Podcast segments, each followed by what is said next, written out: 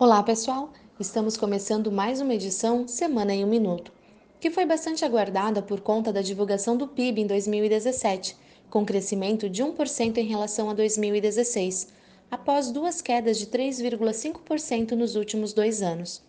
Também foi divulgada a renda média do brasileiro do ano passado, no valor de R$ 1.268, onde o Distrito Federal apresentou a maior média do Brasil. Já a taxa de desemprego teve leve alta após nove meses de recuo, o que já era esperado por conta dos empregos temporários do final de ano.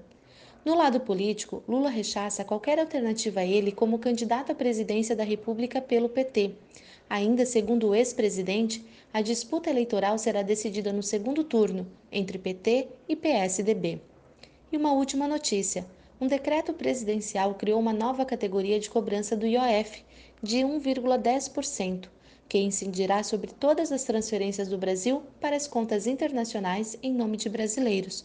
Atualmente, o IOF tradicional de operação de câmbio é de 0,38%. Estas foram as principais notícias dessa semana. Espero que tenham gostado e até a próxima sexta-feira.